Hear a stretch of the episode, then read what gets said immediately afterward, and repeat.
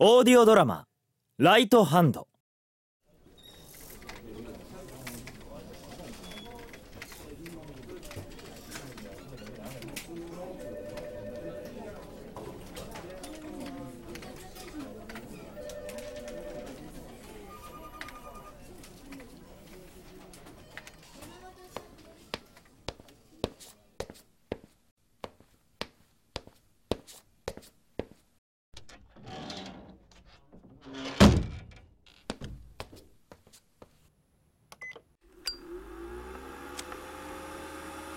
煙で充満した喫煙室。息が詰まるオフィスよりもこっちの方が何十倍も俺には快適だ。バイトのガキに後節を垂れたもののそんなのは俺の愚痴と嫉妬の塊だってことくらい俺自身が一番理解している。だから余計に腹が立つ。好きなことを仕事にできていたならまた違ったのかもしれない。でもそんなことを実現したやつ世の中に一体どれだけいる？少なくともこの職場には一人もいやしない。あの男志村課長なんてのはその最たるだ。毎日誰と会話を交わすでもなく黙々とモニターに向かって作業をしている。取るに足らない。でも面倒がって誰もやりそうにない仕事を一人で延々と。何のために朝から晩までそんなくだらないことやってられるんだ。金のため。家族のため、はあ、そういや娘と二人暮らしとかなんとか誰かが言ってた。毎日同じ時間に携帯持って席立ってるよな。娘に電話とか？冗談だろ。あんな仏頂面したおっさんが家に帰るといっぺんにこやかに喋り出したりするってか。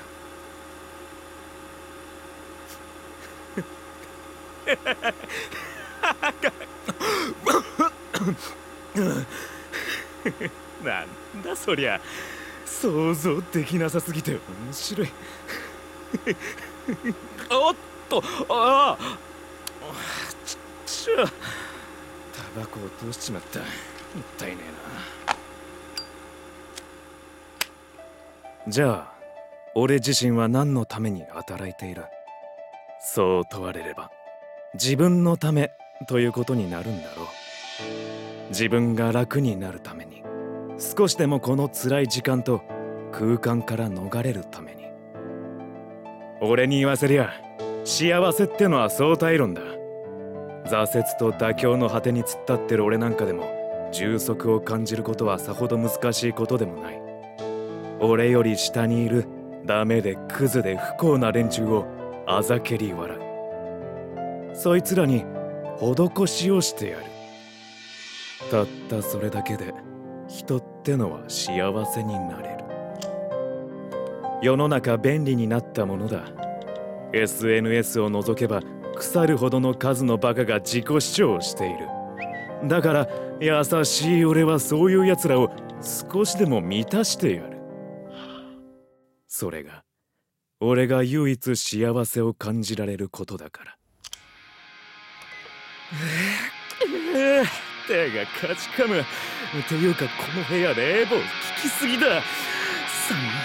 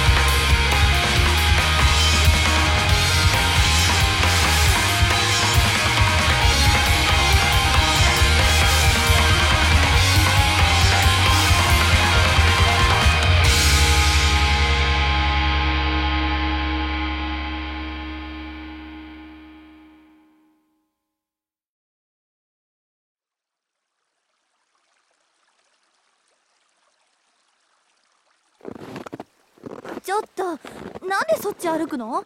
こっちの雪かきしてある方歩けばいいのに。足跡つけてんだよ。楽しいだろ？ほんと三田君は子供だね。だよな。でも美里だって一緒だろ？そんなことないよ。私はそんなバカなことして喜ばないもの。うんうん。子供だ。だから進路だなんだって親がやかましく騒ぐんだよ。進路ね。決めた？美里は？先に聞いたの私だよ。俺はわかんない。まさか先生にもそう言った？言った。すっげえ怒られたけど。当たり前だって。それはさすがにまずいよ。で美里はどうするの？私は進学。できればできればなんだけど三田君と同じ大学行きたいって思ってる。でも難しいかな三田君案外頭いいし。案外ってなんだよ。三田君も進学なんだよね。した方がいいのか？やっぱり。え？俺さ東京行きたいんだ。東京の大学に進学するってこと？そうじゃなくてただ東京に行きたい。あ？行って何するの？行ってから考える。なんでそんなのいくらなんでも無計画すぎるよ。だろうなって思うでも母親に話しても反対はされなかったし。あのお母さんなら。ほらさっきまでの俺と美里と一緒なんだと思う。やりたいことがしっかりある美里はさ雪かきされた道をまっすぐに進んだ方がそれが最短距離だって分かってるだろ。でも俺はそれをゼロから探そうかなって。この雪の中と一緒でさとりあえず踏み込んで足跡をつけてみるたくさんたくさん足跡つけてそしたら道が見つかるかもしれないしひょっとしたら自分の足跡が道になってるかもしれない。三田君は知りたいんだね。やりたいよりも知りたいが勝ってる。だから何の目印もなしに雪の中に飛び込むなんて言えちゃうんだ。そうか。知りたいか。そうかもしれない。いいと思うそういうの面白いよ。そういう夢。でもさでもやっぱり三田君一人じゃ無理だと思う。あまりに無計画すぎるよ。うんでもね多分私がしっかり見ててあげたら大丈夫だよ。美里？私なしじゃ雪の中で雪倒れになる。それが現実だよ。そんなの試してみないと。だからさだから雪の中じゃなくて東京なんて行かなくてもさ三田君のやりたいこと探そう。私が手伝うから。私がいればきっと。ありがとう。でもここにいたら俺一歩も踏み出せずに終わると思う。だからとりあえず東京に出る。なんで？あのさ一緒に来るか？東京。行きたいけど。ごめん。だよな。そうだねやっぱり三田君の言う通りだ。私も子供だよ。子供だから自分の考えだけじゃ自分の進む道も決められない。なんて言うんだろうな。悔しいな。悔しいよ。ねえ三田君。おおい美里。いいでしょ。私も子供だもん。ほら三田君もおいでよ。は？なああのさ。来ないなら行くよ。うわくっ人型になったね。アメリカのアニメみたい。美里ねえ約束しようよ。私はすぐには東京には行けない。でもさいつか必ず三田君に会いに行くから。だからそれまで二人変わらずにいよう。子供でいろってことかよ。そう。二人このままできるよね。いたっ。つー。やば寝落ちかよ。え？やば。